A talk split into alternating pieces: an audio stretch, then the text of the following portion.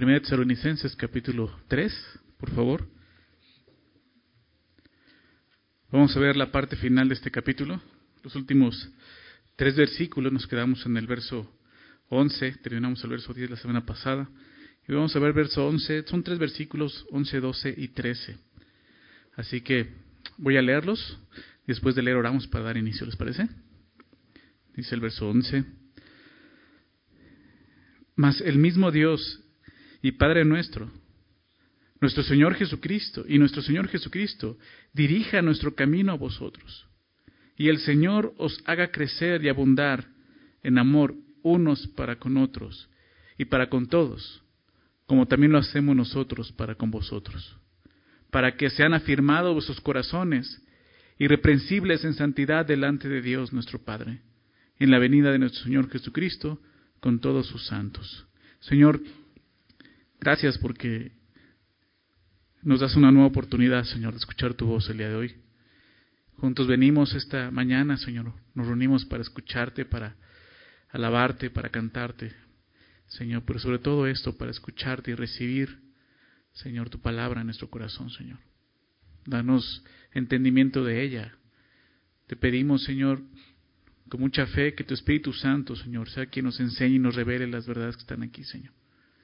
Aquellas cosas que no entendemos, Señor, una mente natural no puede entender.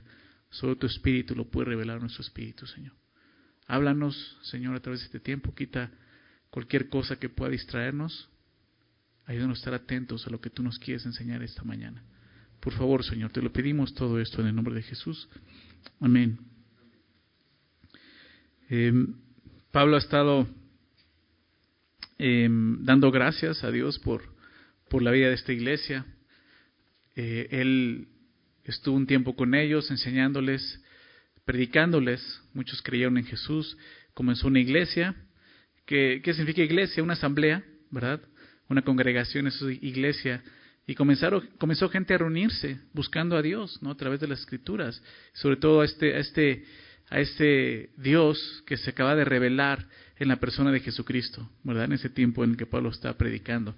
Muchos habían creído el Evangelio, se habían reunido para escuchar la palabra de Dios durante aproximadamente un par de meses, pero empezó a levantarse mucha oposición, como vimos la semana pasada, recordábamos eso.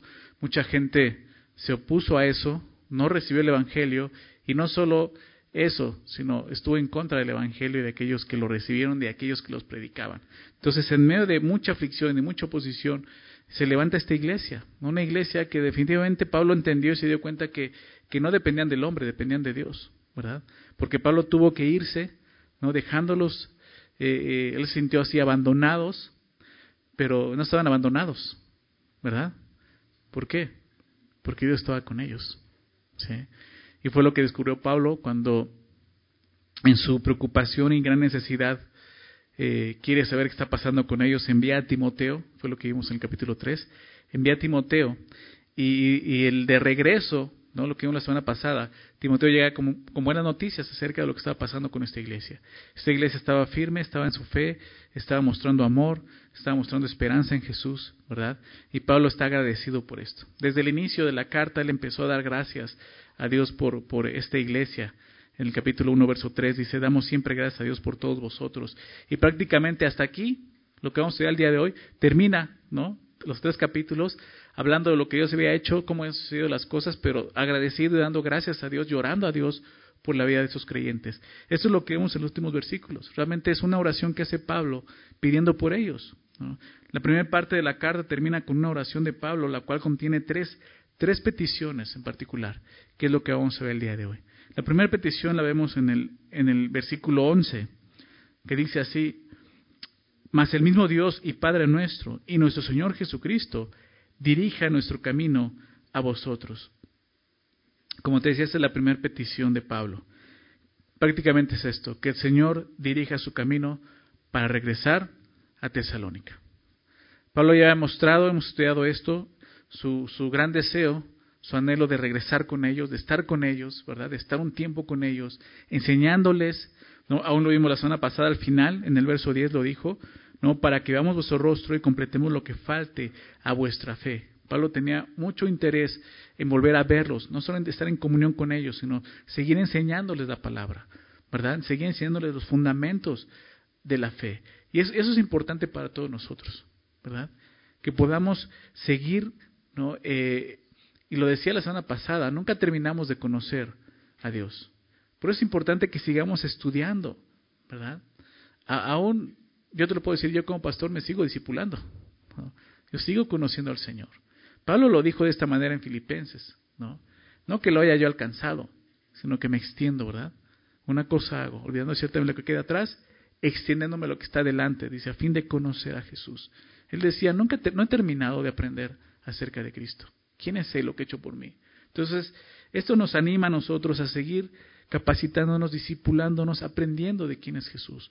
Pablo quería esto, quería volver a verlos para reafirmar su fe, para completar, como dice el texto, su fe, ¿verdad?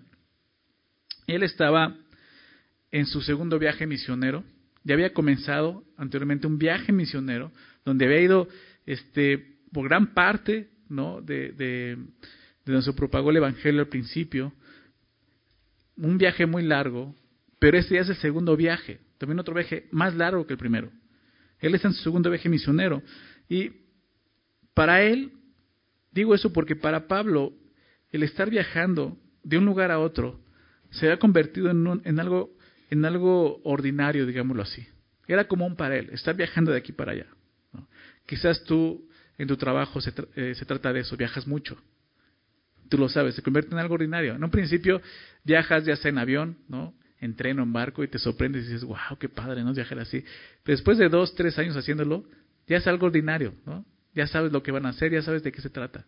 ¿Te das cuenta? Pablo está así, ya, ya, sus viajes ya son algo ordinario, cotidiano para él. Sin embargo, es interesante lo que vemos aquí, porque aunque eran ya viajes muy, muy comunes para él, sin embargo, él oraba a Dios por cada viaje que hacía. Por muy ordinario que fuera, él ponía eh, ese viaje en las manos de Dios. Él oraba para que Dios lo dirigiera, como vemos aquí. Y esto es interesante porque comúnmente buscamos a Dios en oración, en situaciones extraordinarias, ¿verdad? Ya cuando no podemos hacer más nosotros, ah, voy a orar, ¿no? Pero debemos de buscar a Dios en todo momento.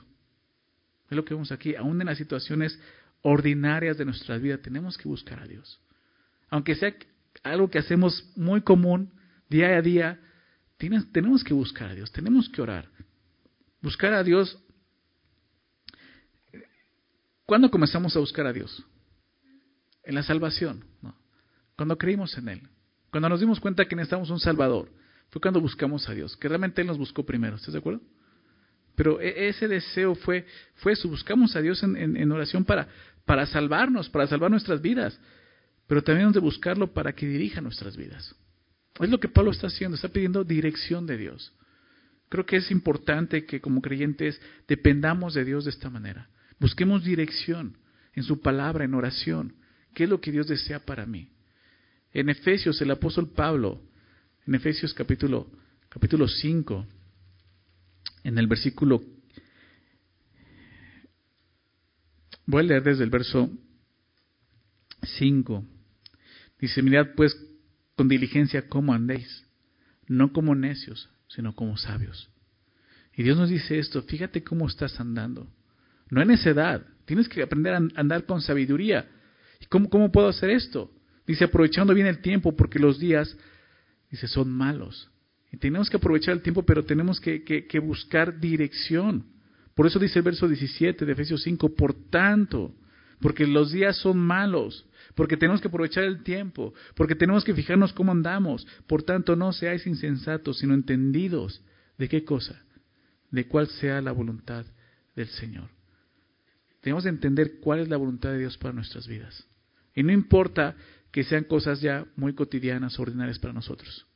En cada situación tenemos que poner nuestras vidas en las manos de Dios y pedir dirección porque Dios quiere que aprovechemos cada oportunidad que Él nos da. Pablo lo vemos así, orando pidiendo a Dios que dirija su viaje, que dirija, dice, nuestro, nuestro camino a ustedes, no a vosotros. Es muy interesante a quién se dirige Pablo en esta oración. Dice, mas el mismo Dios y Padre nuestro, y nuestro Señor Jesucristo. ¿verdad? Pablo dirige sus peticiones a Dios, ¿no? el Padre, y a nuestro Señor Jesucristo, mostrando su deseo de que, de que tanto el Padre como el Hijo actuaran para responder a su petición. Yo sé que comúnmente oramos directamente a Dios. Nuestra oración común es al Padre.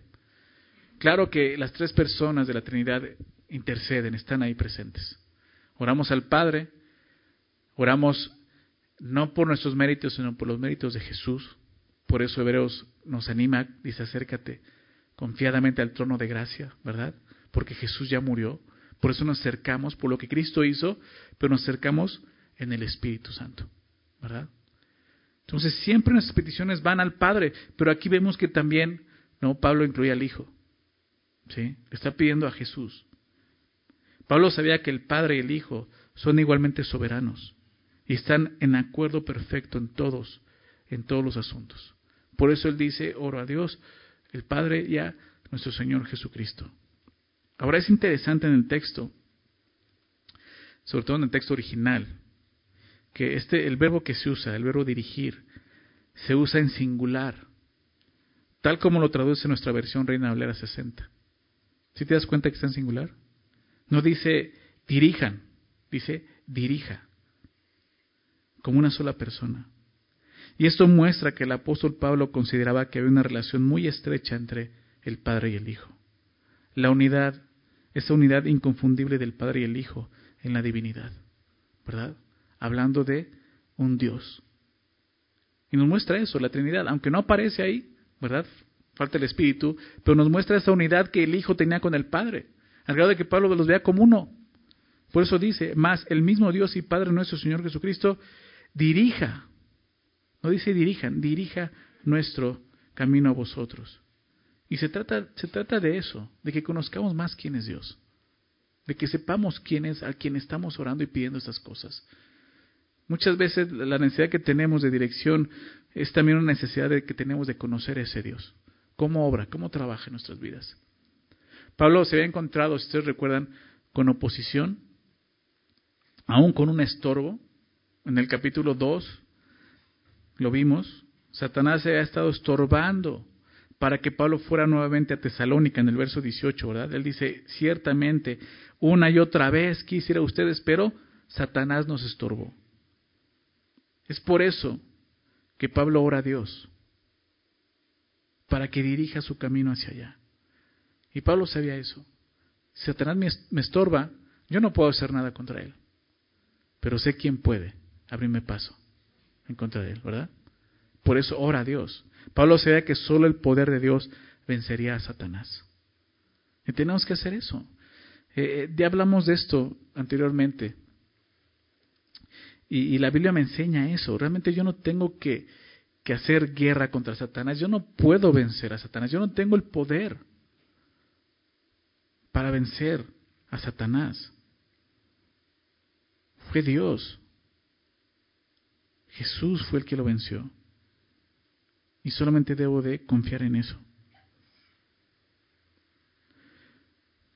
Como vimos en Santiago, capítulo 4, en el verso 7. Someteos, ¿qué es lo que yo tengo que hacer? Someteos pues a Dios. ¿Verdad? Yo lo que tengo que hacer es someterme a Dios. Resistir al diablo y huirá de vosotros. ¿Cómo voy a resistir al diablo? Sometiéndome a Dios. ¿Cómo es eso? Como lo estamos viendo que Pablo hace. Tengo que orar a Dios. Reconocer que Dios es soberano. Yo no soy soberano. Reconocer que Dios tiene el poder para vencer a Satanás. Yo no tengo ese poder. Si yo me levanto pensando que yo puedo hacerlo en contra de Satanás, no solo, no, no solo estoy viéndome soberbio, pensando que soy más fuerte que Satanás, me estoy viendo también soberbio, ¿no? Este, delante de Dios. No me estoy sometiendo a Él, reconociendo que Él es el único que puede vencerlo. Entonces necesitamos reconocer eso. Por eso Pablo también ora a Dios. Dice, me ha estorbado Satanás, pero yo sé quién puede abrir camino. Dios, ¿verdad? Y recordemos eso, Dios puede abrir camino. Por eso ora y dice, pido esto, que Dios dirija nuestro camino a vosotros. Vamos a ver el siguiente versículo, verso 12. dice, y el Señor os haga crecer y abundar en amor unos para con otros y para con todos, como también lo hacemos nosotros para con vosotros. El, informe de Timoteo, usted recuerda, de la semana pasada, habla de las buenas noticias del amor de los tesalonicenses. ¿Recuerdas que vimos eso? Vimos eso. Eh, Timoteo reconoce, dice, Pablo, ellos están caminando, traigo buenas noticias, están en fe y están viviendo el amor de Cristo en sus vidas. Ellos estaban viviendo y experimentando el amor de Cristo. La palabra que se traduce como, como amor en el texto original, en el griego, es ágape. Específicamente es el amor que proviene de Dios. No es, no es un amor que el mundo conoce, en el sentido de que lo puede dar. No, no es un amor, eh, en, el, en, el, griego antiguo se, se, usaban tres, por lo menos cuatro palabras para expresar amor, ¿verdad? Uno era eh, filos, que hablaba del amor filial, ¿no? Es fraternal. El amor estorge, que era como un amor más, más, más de patriótico, ¿no? Más familiar. Y estaba el amor eros, ¿no? Que era el, amor más este, erótico, digámoslo así, de bien eros, ¿no? Erótico. Pero el siguiente amor es este ágape, ¿sí? que es el amor que nos habla de Dios. Muchas, muchas veces decimos que se trata del amor de Dios, pero es más que el amor de Dios. Ágape es Dios, es la esencia de Dios. Acompáñame a primera de Juan, por favor. La semana pasada hablamos de este amor, ¿verdad? Vemos la necesidad que tenemos nosotros como creyentes de reflejar este amor y mostrar este amor. Pero si realmente no hemos considerado de qué se trata ese amor, no vamos a poder mostrar ese amor. Quizás el amor que vamos a mostrar va a ser cualquiera de los otros que mencionan los otros tres, ¿verdad? Pero este nos habla de un amor que es el amor ágape. Fíjate cómo dice 1 de Juan 4, verso 7. Dice, amados. Y, y, cuando habla del amor, aún esta palabra amados tiene como raíz la palabra ágape. O sea, amados, comienza con esto. Dios te ha amado con este amor. Y Dios te ama con este amor. Es ese amor que vemos en Juan 3:16, ¿verdad? Porque de tal manera amó, esa palabra ágape, amó Dios al mundo. ¿De qué manera? Que ha dado su Hijo unigénito. ¿Te das cuenta? La grandeza de ese amor dio a su Hijo unigénito para que todo aquel que en Él cree no se pierda, mas tenga vida eterna. Es el amor que Dios mostró en la cruz, el amor de Cristo. Y dice esto, amados, amémonos. Es una palabra, amémonos unos a otros. Y nos da la razón, ¿por qué? Porque el amor es de Dios. Y todo aquel que ama, o sea, que ama de esta manera, es nacido de Dios y conoce a quién. A Dios, ese es el punto. Este amor no, es natural en nosotros. Este amor, este amor proviene de Dios. Y solamente aquellos que han conocido a Dios, que han nacido de Dios, pueden vivir en este amor. No solo al recibirlo, sino al otorgarlo. Amados quiere decir, ya recibiste ese amor, ahora dice, amémonos. Da ese amor a otros. Dice el verso 8, el que no ama, el que no ama de esta manera, ¿qué dice el texto? No ha conocido a Dios. ¿Te das cuenta? No ha conocido a Dios. Dice, ¿por qué? Porque Dios es amor, como te decía, Dios es ágape, es lo que dice el texto original. O sea, el amor, este tipo de amor sacrificial que vemos en la cruz, es la esencia de Dios, su amor. De ahí proviene todas sus bendiciones, su gracia, su misericordia, su bondad, su benignidad, etcétera, etcétera. De esto, del amor. Este amor sacrificial. El que no ama no ha conocido a Dios, no tiene la capacidad de amar porque no ha conocido a Dios, porque Dios es amor. Dice en esto, porque tú dices, bueno, entonces, ¿cómo puedo conocerlo? En eso se mostró el amor de Dios para con nosotros, en que Dios envió a su Hijo unigénito al mundo para que vivamos por Él, lo que citaba en Juan 3:16. Solamente aquellos que han creído en Jesucristo y que han experimentado el amor de Dios al recibir salvación por medio de la fe, son aquellos que pueden vivir en este amor. Esto es lo que nos enseña aquí. Fíjate cómo lo sigue explicando verso 10. En esto consiste el ágape. No en que nosotros hayamos amado a Dios. O sea, ese amor, como te decía, no es natural, no viene de nosotros. El amor natural del hombre a cierto punto es egoísta. ¿Verdad?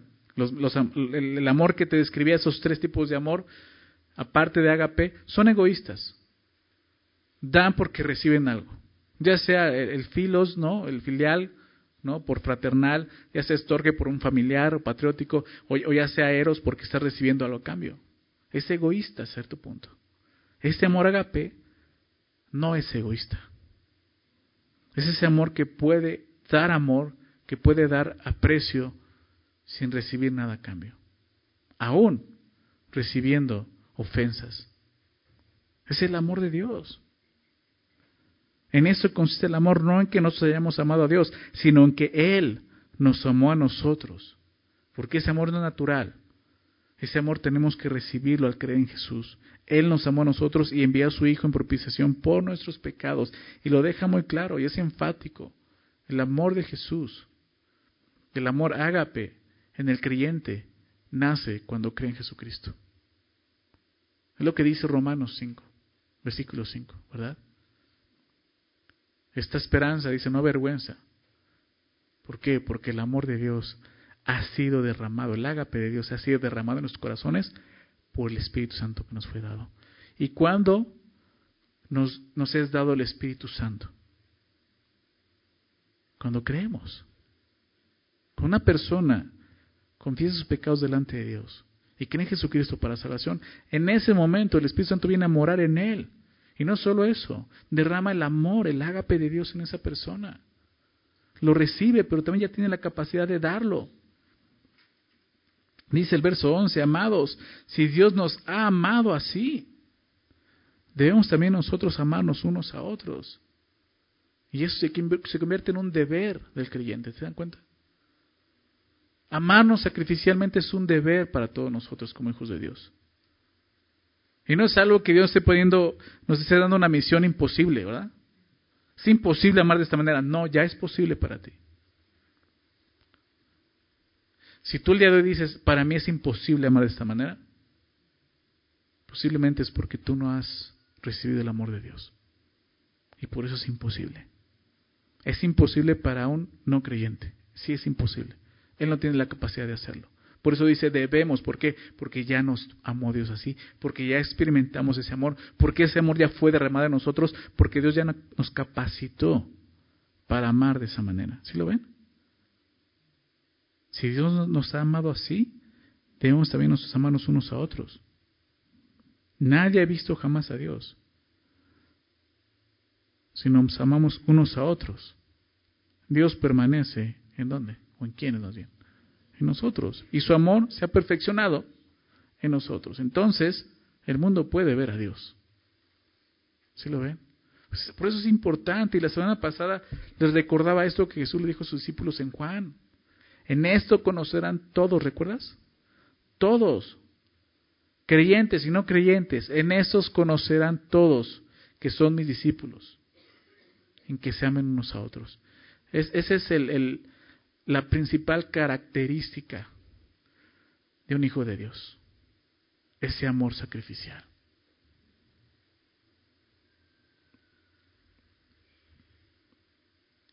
Dios nos ha dado ese amor en la cruz.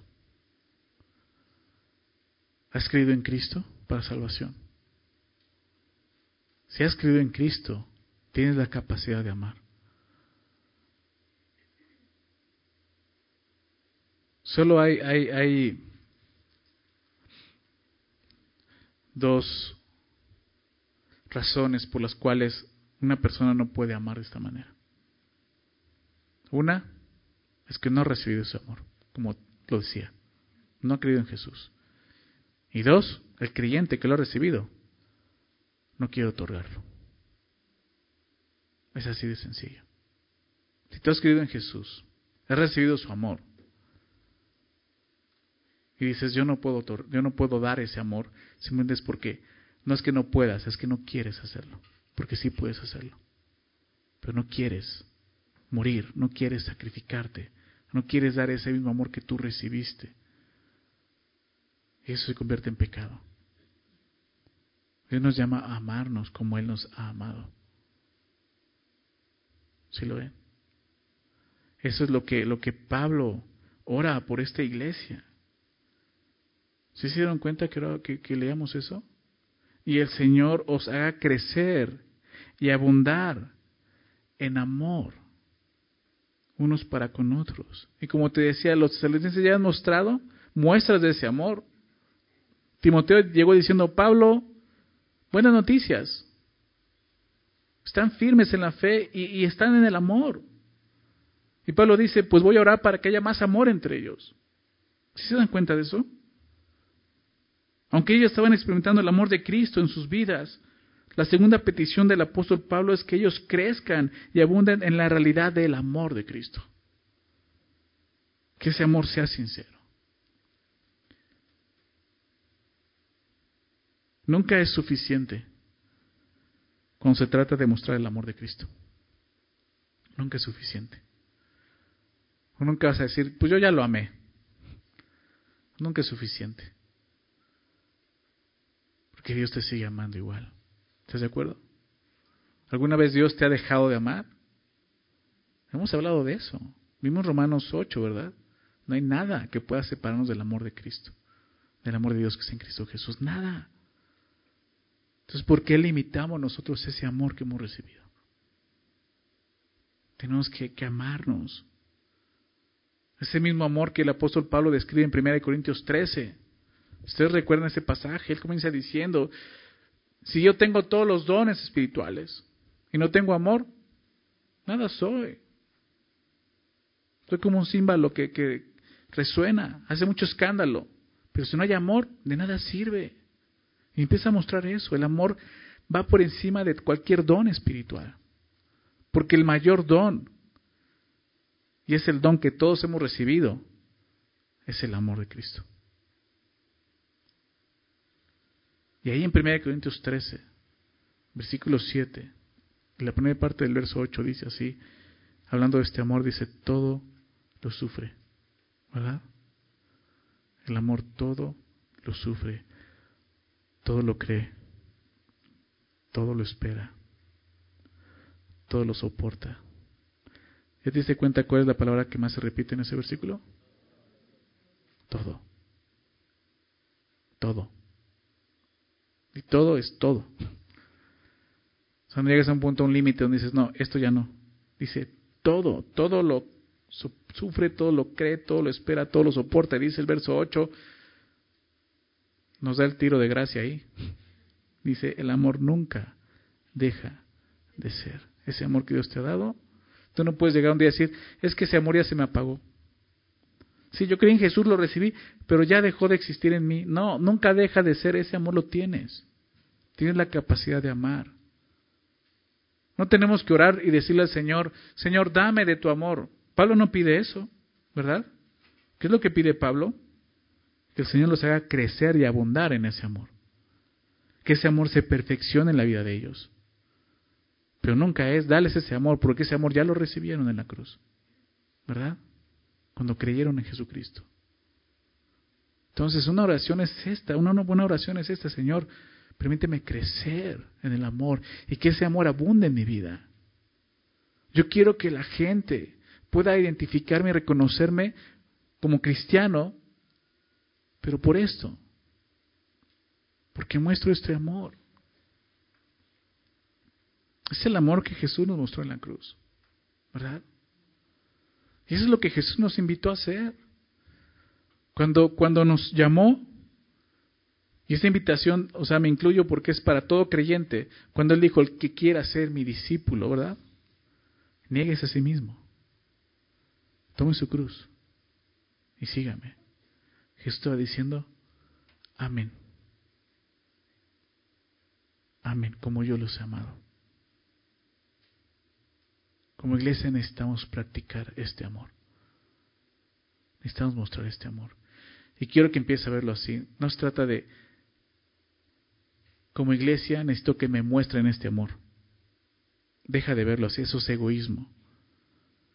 Si tú vienes diciendo, a ver, que me muestren ese amor, yo quiero ver ese amor, no estás entendiendo nada. Se trata de, como iglesia, yo tengo que mostrar este amor. ¿Se dan cuenta de la diferencia? Muy grande. Yo vengo a mostrar amor, no a que me muestren amor. Cada uno, y ahorita lo vamos a ver al final, vamos a dar cuentas de lo que hemos recibido delante de Dios. Un día, aún como creyentes. El bema de Cristo, ¿recuerdan? 2 Corintios 5:10. Hemos recibido su amor. ¿Recuerdan la parábola de los talentos? Cuando Jesús habla de ver, te di tanto que hiciste con esto. Dios nos ha dado más que dones espirituales, más que talentos físicos, nos ha dado el mayor de todos sus regalos, que es su amor. ¿Qué has hecho con ese amor?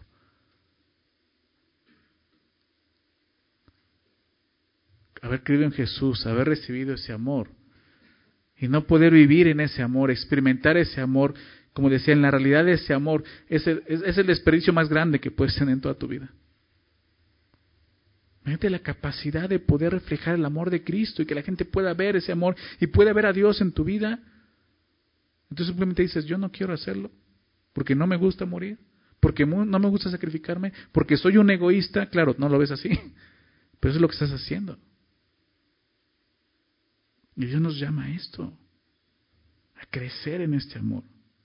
El amor debe de crecer en nosotros. Eso es lo que Pablo pide a Dios, que el amor de, de los tesalonicenses crezca que cada vez sea mayor. Está hablando de eso es crecer. ¿Estás de acuerdo? Eso es crecer. Cada vez sea más grande y más grande y más grande y más grande. Y tú puedes llegar a un punto donde dices, bueno, ya, ya hice mi buena obra del día, ya mostré amor en esto. Entonces ya te estancas ahí. No, el amor tiene que crecer. Por eso dice Timoteo, Pablo, están bien, están firmes, están en el amor. Y Pablo dice, pues voy a orar para que crezcan y abunde ese amor en ellos. La palabra abundar significa superabundar, haber en exceso. Piensa en eso, en exceso. O sea, no, no lo necesario, en exceso. Tener de sobra lo que está diciendo. Pablo ora para que ese amor esté de sobra en la vida de ellos. Prácticamente pide que llegue, este amor llegue a rebosar, o que ellos lleguen a rebosar en la plenitud del amor de Cristo.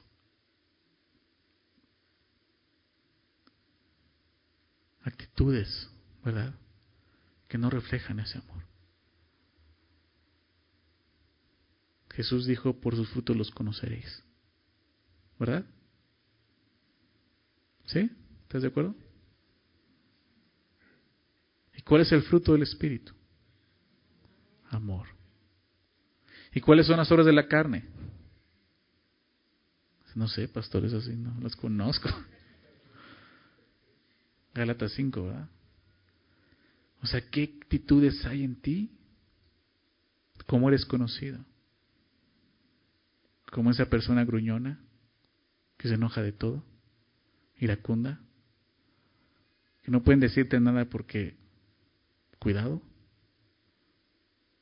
Ese no es el amor, definitivamente. Dios quiere que ese amor sobreabunde, como te decía que no falte en tu vida. Quiere decir eso, que siempre esté presente, en exceso, que no falte. Porque el amor, el amor debe de gobernar nuestras relaciones como creyentes.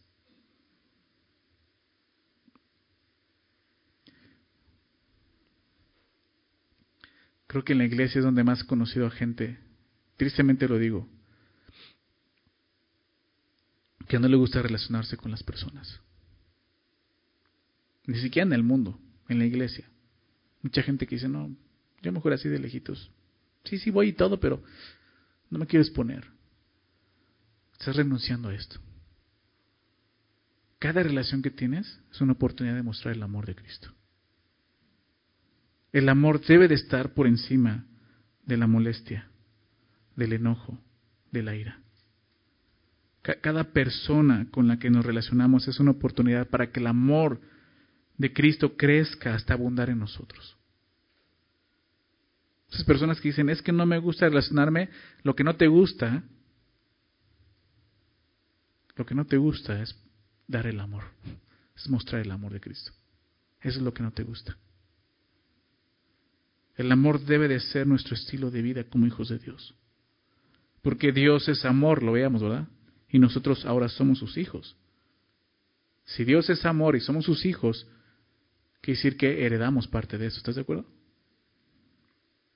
Con el amor hemos recibido parte de su naturaleza. No te niegues a hacerlo. Ora por esto. Pídele a Dios esto, Señor, que tu amor crezca, que abunde en mi vida. Si has creído en Jesús, esta es una buena oración. Y Pablo dice esto. Dice que abunde, ¿crees que, crees que abunden en amor unos para con otros? ¿Verdad? Como iglesia, como creyentes. Que ese amor sea lo que nos gobierne, lo que nos identifique como iglesia. Pero no se queda ahí. Si el amor va a crecer y va a abundar y sobreabundar, como veíamos, en exceso, no solamente te va a alcanzar para la iglesia, te va a alcanzar para los que están afuera, ¿verdad? Por eso dice, y para con todos. Lo deja muy claro entre ustedes y para con todos. El amor del creyente debe abarcar más allá de, la iglesia, de la comunidad de fe. Y dices, bueno, pues está más difícil, ¿no? Si en ocasiones es complicado amar a nuestros hermanos en Cristo, ¿cuánto más será el amar a los que no tienen ese mismo amor? ¿Verdad? Porque ya como cristianos sí puedes decirles, ¿no? Y lo que te digo, y, y creo que es, es lo más egoísta que puede escuchar una iglesia. Hermano, tienes que amarme como Cristo me amó. Pero bueno, se lo puedes decir porque sí, tienes razón. Pero a un incrédulo no le puedes decir eso. ¿Estás de acuerdo? Un incrédulo no le puedes decir, tienes que amarme como Cristo. No, tú tienes que amarlo a Él como Cristo te amó. ¿Sí lo ven? Y ahí Ahí es donde el amor cristiano se cumple. Cuando amamos a aquellos que no pueden amarnos igual. Cuando amamos a aquellos que solo nos ofenden. Acompáñame en Mateo capítulo 5, por favor. Fíjate lo que Jesús habló. Mateo 5, verso 43.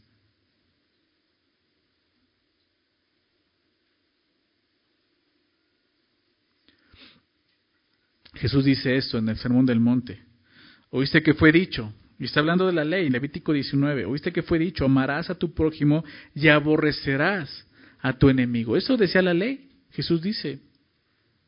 Oíste que fue dicho esto, amarás a tu prójimo y aborrecerás a tu enemigo. Y puedes decir, bueno, esa me gusta más, ¿no? Pero Jesús dijo, pero yo os digo, amad a vuestros enemigos ¿Por qué, ¿Por qué Jesús? Jesús dijo, yo no vine a abrogar la ley, yo vine a cumplirla. Pero aquí parece que está abrogando la ley. ¿Estás de acuerdo? Aquí parece que Jesús está diciendo, o sea, la ley dice esto, pero yo digo esto otro. Realmente no la está abrogando, realmente la cumple. Porque no está diciendo, oíste que fue dicho, amarás a tu prójimo y aborrecerás a tu enemigo. Pero yo les digo, aborrece a tu, a tu prójimo y aborrece a tu enemigo. No dice eso. Dice, ama, no solo a tu prójimo, ama a tu enemigo. ¿Y sabes por qué Jesús dice, pero yo les digo esto? Porque Jesús vino no solo a mostrar este amor, vino a darnos este amor. se dan cuenta? La ley no te proveía de este amor. La ley, si acaso, si acaso, te llevaba a amar a tu prójimo. Con ese amor filial, como veíamos, ese amor estorge, patriótico, de hermanos, pero no podías amarlo como puedes amar a un enemigo. Y Jesús dice, yo os digo, ¿por qué? Porque era yo voy a capacitarlos para que puedan amar así. Amad a vuestros enemigos, bendecid a los que os maldicen, haced bien a los que os aborrecen y orad por los que os ultrajan y os persiguen. ¿Para qué? Para que seáis hijos de quién? De vuestro Padre que está en los cielos. ¿Te das cuenta eh, la connotación que tiene con Juan? Primera de Juan 4. Amados, si hemos nacido de Dios, debemos de dar este amor. para que seáis hijos de vuestro Padre que está en los cielos, que hace salir su sol sobre malos y buenos, y que hace llover sobre justos e injustos, ese Dios que ama con ese amor ágape. Y si eres su hijo, ahora tienes ese amor. Porque si amáis a los que os aman, ¿qué recompensa tendréis? Ese amor, cualquier gentil puede amar así. Cualquier persona que no conoce a Dios, siente ese amor. ¿No hacen también lo, mismo los publicanos? Y si saludáis a vuestros hermanos solamente, ¿qué hacéis de más? ¿No hacen también así los gentiles? Fíjate lo que dice el final, verso 48. Sed pues vosotros, ¿cómo? ¿Cómo? Perfectos. Con vuestro Padre que está en los cielos es perfectos. Claro que está citando la santidad de Dios. Entonces ese amor tiene que perfeccionarse en mi vida. ¿Sí lo ven? ¿A qué grado? A grado de que yo pueda amar no solo a, mis hermanos en la iglesia, sino a mis enemigos en la calle, a mis vecinos, a mis familiares que se oponen. Recuerda, esta iglesia estaba viendo oposición muy grande. Probablemente familiares que se habían volteado en contra de ellos, amigos que lo estaban aborreciendo. Y Pablo les recuerda lo que Jesús dijo, ámenlos también. Necesitan a Cristo para con todos. Al final del verso 12, regresando a Tesalonicenses 3, al final del verso 12 dice, como también lo hacemos nosotros para con vosotros. Y Pablo no duda en ponerse como un ejemplo práctico del amor que, que está pidiendo por esos creyentes. Pablo dice, nosotros les hemos reflejado y mostrado también ese amor. ¿Cómo? Pablo llegó a ese lugar sin conocer a nadie. ¿Y qué hizo? Les predicó el Evangelio. Y estuvo con ellos. Y como vimos anteriormente, sin, ser gravoso para ellos, trabajando día y noche, mostrándoles este amor. Y por eso puede decir esto. Como también lo hacemos nosotros para con vosotros. Es como si Él dijera, abunden en amor como también nosotros abundamos en amor por ustedes. Qué fuerte, ¿no? Realmente tú podrías decir, abunda en amor como yo abundo en amor contigo? Esa es la idea. La idea es que todos los creyentes podamos ser ese mismo ejemplo de amor. Llegar a ese punto de que los nuevos creyentes puedan ver en nosotros ese amor. No que puedan ver cuánto sabes de la Biblia, cuántos versículos te aprendiste, cuántos discipulados llevas, sino que realmente puedan decir, wow, yo quiero ser como esa persona. Yo quiero amar como esa persona ama. La iglesia necesita de personas así. ¿Cuántos años llevas en Cristo? ¿Cuántos años?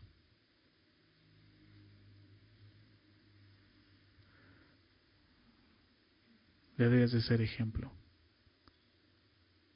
Ejemplo de este amor. Pablo dice eso.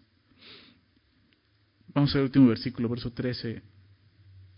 Para que sean afirmados vuestros corazones irreprensibles en santidad delante de Dios, nuestro Padre, en la venida de nuestro Señor Jesucristo con todos sus santos. La tercera petición de Pablo es que los corazones de esta iglesia, de los tesalonicenses, fuesen afirmados o afianzados la palabra afirmados la vimos anteriormente en el verso 2 de este capítulo, cuando dice para confirmaros y exhortaros. La palabra confirmar es una palabra que usa aquí, pero aquí se traduce como afirmar. Y, si tú recuerdas, esta palabra significa fijar firmemente. Fijar firmemente. Así como Pablo eh, envió a Timoteo y le pidió que, que, hiciera esto, que los afirmara fijamente y los exhortara respecto a vuestra fe. Así dice aquí, para que sean, dice, fijados firmemente vuestros corazones. Importante es que nuestro corazón esté firme, firme en el Señor. En la Biblia, el corazón es, el centro de la persona. Ese es el corazón. La palabra cardia es en griego. Claro, habla de un corazón, del músculo, ¿verdad? Del órgano que tenemos. Pero realmente, bíblicamente está hablando del ser, de la persona que es. No solo son los sentimientos y emociones, es donde se asientan las emociones, la inteligencia y la voluntad de la persona. Su voluntad, sus pensamientos, sus emociones, es el centro. Digámoslo así, es el centro de control, ¿no? Del hombre. Es la persona realmente. El, el pastor Paul Tripp lo describe de esta manera. Dice, la Biblia usa corazón para describir a la persona interior. El corazón es el verdadero usted. Es el núcleo esencial de lo que usted es. A pesar de que hacemos un enorme énfasis en las personas, en la persona externa, todos reconocemos que la verdadera persona es la persona interior. A eso se refiere cuando ves en la Biblia la palabra corazón. Y en el Antiguo Testamento, el profeta Jeremías habla del corazón. Claro, es el Espíritu Santo mostrando cómo es el corazón del hombre sin Dios. Y dice esto, engañoso, Jeremías 17, versículo 9 y verso 10 dice, engañoso es el corazón, más que todas las cosas, y perverso. ¿Quién lo conocerá? ¿Quién lo conocerá? Ve lo que dice el verso 10, yo, Jehová. El Señor lo conoce, que escudriño la mente, que pruebo el corazón para dar a cada uno según su camino, según el fruto de sus obras. Nuestro corazón, si no está firmado en Dios, es esto, es un corazón engañoso, perverso. Y Dios lo conoce, y Dios lo sabe. Y tenemos que ser sinceros y venir a la palabra y decirle, Señor, ¿qué ves en mi corazón? Nuestro corazón tiene que estar afirmado en Dios. Si nuestro corazón no está afirmado en Dios, estará afirmado en este mundo.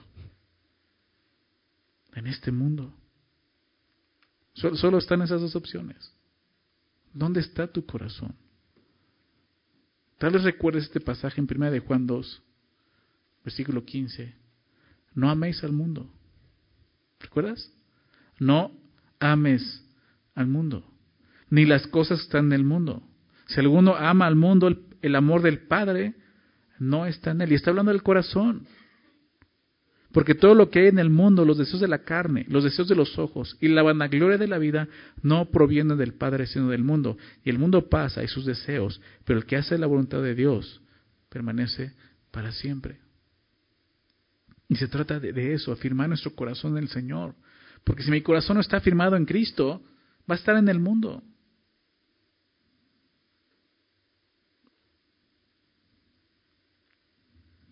Decía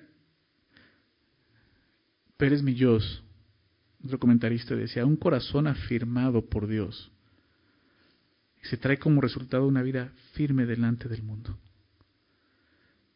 Y a veces es por eso que estamos con un pie en la iglesia y con otro pie en el mundo, ¿no?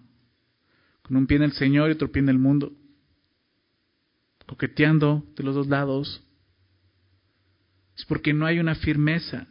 No estás afirmado. Tu corazón es engañoso. ¿Y sabes qué te engaña? Que lo primero que te engaña es que piensas que estás bien con Dios. Ya te engañó, no estás bien con Dios. Necesitas estar afirmado en Cristo. Es lo que Pablo ora aquí, para que sean afirmados vuestros corazones. Estar cimentados en el Señor, que nuestro corazón esté confiando solo en Dios y no en este mundo. Pero no termina ahí, dice, irreprensibles en santidad delante de Dios, nuestro Padre. Irreprensibles. Palabra tan fuerte, ¿verdad? irreprensibles en santidad. La palabra irreprensible significa que no hay culpa, ¿verdad? Que no hay nada que puedan reprocharte o tachar. Por eso es una palabra fuerte. Todos tenemos colas, cola que nos pisen, ¿verdad? Decimos. En algún momento hemos cometido un error, hemos pecado. ¿Cómo puedo ser irreprensible en santidad? confiando en Cristo. Cuando mi corazón está firme. ¿Recuerdan la historia del rey David? cuando pecó contra Dios con Betsabé. ¿Recuerdan? Es increíble. Y no, no, solo pecó en adulterio, en asesinato. Prácticamente envió a la muerte al esposo de Betsabé, Urias. ¿Recuerdan? Sin embargo, la Biblia dice que él fue un hombre conforme al corazón de Dios. ay, espérame, espérame, el rey David ese fornicario, adúltero y asesino. Sí. ¿Sabes por qué? Salmo 51. Porque él se arrepintió de sus pecados. Porque cuando fue confrontado con la verdad de Dios, con el profeta, él se arrepintió. Claro, hubo consecuencias por su pecado y las afrontó. Y sabía que eran por su pecado, eran consecuencias de su pecado. Pero se arrepintió de su pecado, pidió perdón, se arrepintió delante de Dios. De esa manera pudo ser irreprensible en santidad. Al que le dice que era un hombre conforme al corazón de Dios. Qué increíble es eso. ¿Y sabes qué es eso? Eso es un ánimo para nosotros. Que no importa cuánto hayas hecho, si tú te arrepientes sinceramente delante de Dios y le pides perdón, Él te va a perdonar de esta manera y te va a ser irreprensible en santidad. Pero tu corazón tiene que estar fijado en Él, firme en Él, como vemos. Por eso dice esto, irreprensibles en santidad. Y Pablo termina introduciendo el tema de la santificación, que veremos al inicio del capítulo 4. Él ya está apuntando para allá. Santidad significa apartar, ¿verdad? Lo hemos estudiado muchas veces. Eso significa santo, apartado. Santidad, apartar, ¿verdad? La idea es ser apartado de este mundo para Dios. lo que estamos viendo. Ya no pertenece a este mundo, Dios dice, me pertenece a mí. Yo lo compré con mi sangre, es mío. Eso es santo. Lo primero que debe de santificarse, y como vemos aquí, es nuestro corazón. Que muchas veces queremos santificar lo externo, nuestra conducta, comportamiento. Pero eso, como leímos alguna vez, son frutos engrapados. No nacen de nosotros. Tenemos que empezar por eso, santificar nuestro corazón, porque es lo que dice, afirmado vuestros corazones irreprensibles en santidad. A la justificación le sigue la santificación, ¿verdad? Cuando tú crees en Jesús y eres justificado, empiezas este proceso de santificación. Eso no termina hasta el día en que estemos delante del Señor en su gloria, en la glorificación, ¿verdad? Santificación es, lo que estamos viendo el día de hoy como creyentes. La santificación no, es una opción para el creyente. Porque muchos pueden decir, bueno, yo voy a vivir santo si quiero, ¿no? Ya soy salvo, ya creo en Jesús, pero yo quiero seguir viviendo como vida antes. Al fin y al cabo, ya Jesús murió por mí, ¿no? Lo que me dijiste, ¿no? Murió por mis pecados, yo puedo seguir viviendo así. Hey, ahora tienes un fruto, que es la santificación, dice Romanos 6. Por eso te decía, no es una opción. La santificación es la única forma de vivir la vida cristiana. Si tú no estás viviendo en santidad para Dios, no estás mostrando una vida cristiana, así de sencillo. Mejor ni digas que eres cristiano. El mayor problema con la santificación creo que es este. Obviamente con la santificación del creyente. Es no conocer la santidad de Dios. Muchos creyentes no viven en santidad porque no conocen la santidad. La única manera de conocer la santidad es conocer a Dios. La verdadera santidad debe valorarse no por lo que el hombre considera santo, sino por lo que la Biblia revela sobre la santidad de Dios. Por eso, la ley es importante para nosotros. Tú puedes decir, no, ya no, ya no estamos bajo la ley. No, pero la ley nos muestra la santidad de Dios y nos ayuda a vivir en santidad nosotros en, este, esta tierra.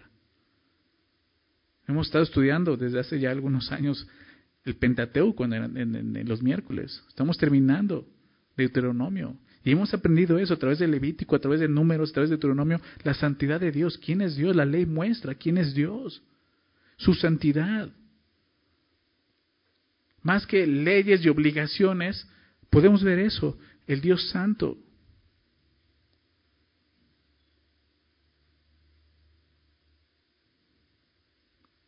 Necesitamos conocer la santidad de Dios para vivir en santidad.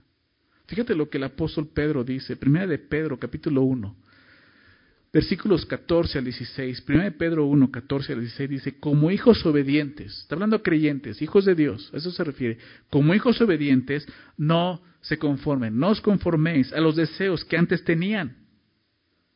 Hablando del pecado, no te conformes con esos deseos estando en vuestra ignorancia. ¿Te das cuenta? Vivías así porque no conocías a Dios. En tu ignorancia aún pensabas, eh, tu estándar de rectitud es este, pero es humano, no es el de Dios. Es lo que dice el apóstol Pedro, no te conformes a vivir como antes, cuando eras ignorante de quién era Dios, sino, dice, como aquel que os llamó es qué cosa? Santo. Dios es santo. ¿Estás de acuerdo? ¿Están de acuerdo? Y si no estás de acuerdo, la Biblia dice tres veces santo. ¿Y no estás diciendo algo ahí? ¿Quieres vivir en santidad? Necesitas conocer a este Dios santo. Ese es el estándar de santidad.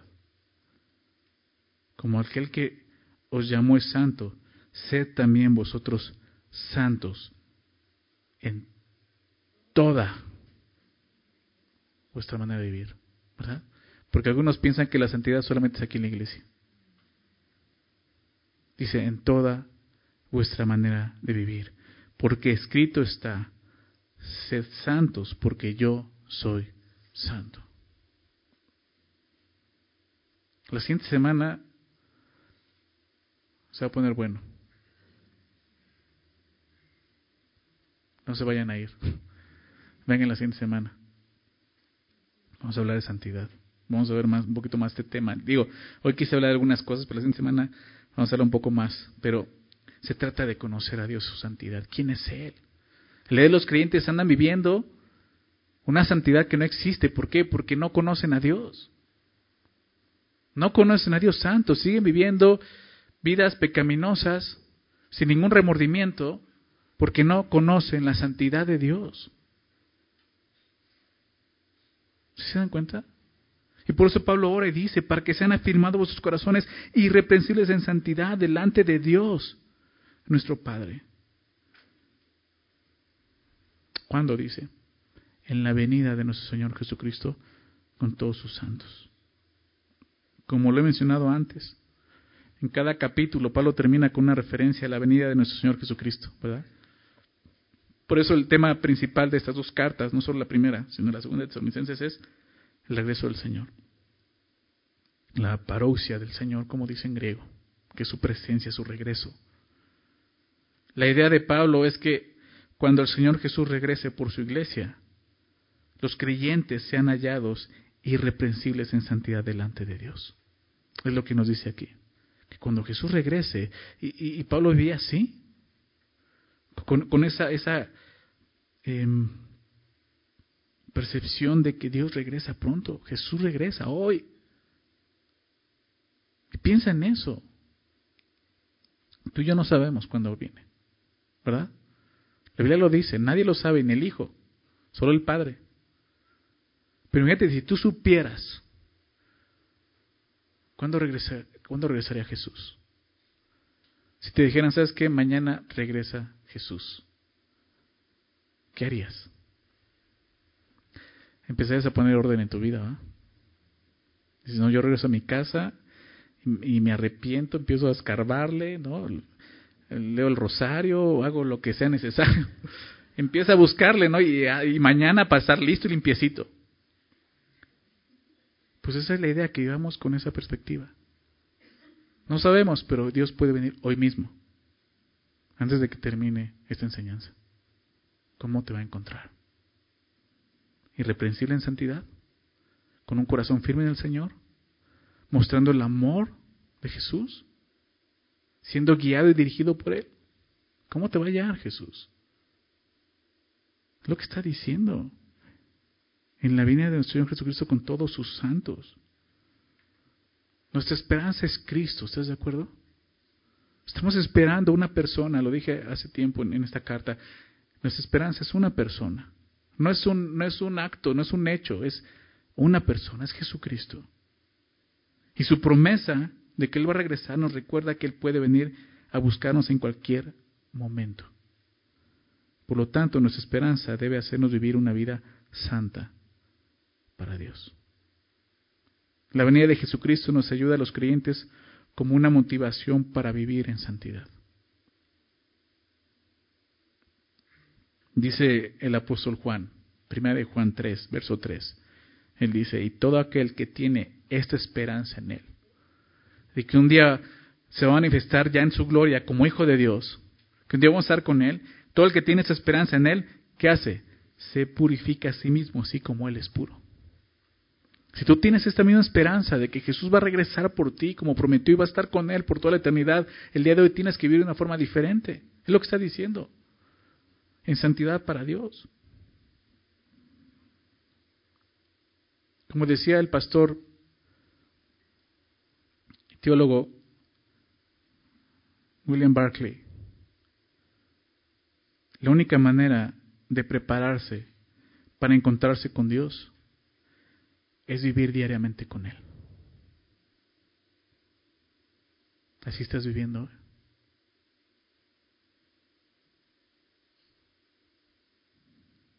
El Señor viene pronto. ¿Verdad? Y primero va a venir por su iglesia, lo sabemos. Lo vamos a ver en el capítulo 4. Y Pablo está hablando de eso, de cuando Él venga por su iglesia. No está hablando de la segunda venida. Está hablando cuando Él venga por su iglesia, con todos sus santos. Y no se refiere a los ángeles, porque eso es en la segunda venida. Está hablando de creyentes, creyentes que ya murieron en Cristo. Y todos los santos vamos a estar con Él en las nubes. Él no va a pisar la tierra en ese momento, no la segunda venida, es cuando viene por su iglesia. Porque es el contexto, ¿cómo te va a hallar a ti? ¿En santidad? Esta oración de Pablo se convierte para nosotros en una petición también, en una buena oración, ¿verdad? Simplemente quisiera terminar haciendo esto, orando esas cosas, ¿les parece? Señor, nos unimos a esta petición del apóstol. Hace miles de años te pidió esto. Y te pedimos hoy lo mismo, Señor. Oramos para que tú dirijas nuestro camino en todo momento, Señor. Necesitamos dirección tuya, Señor. Recordar que tú eres soberano, nosotros no, Señor. Necesitamos de tu guía, Señor. Dirígenos. Dirige nuestro camino, Señor. Ayúdanos a crecer y abundar en amor, Señor. Necesitamos crecer y abundar en este amor. Y no solo entre nosotros, como vimos, aún con aquellos, Señor, que no te conocen, más con ellos. Porque a través de ese amor ellos pueden conocerte.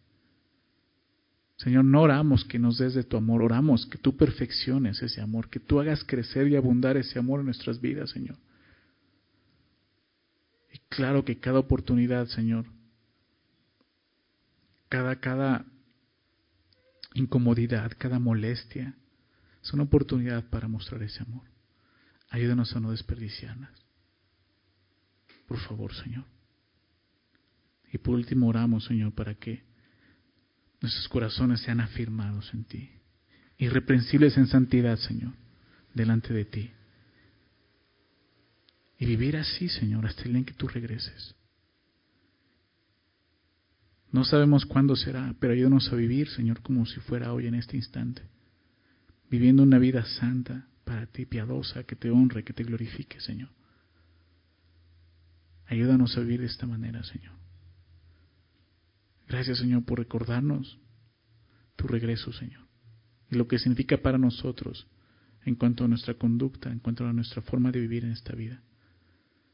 Gracias, Señor, por alentarnos y recuérdanos estas cosas. Ayúdanos, Señor, a ponerlas por obra, practicarlas, Señor. en todo momento, en toda hora, Señor. Gracias, Señor, por tu palabra. Gracias por bendecirnos nuevamente. En el nombre de Jesús oramos. Amén.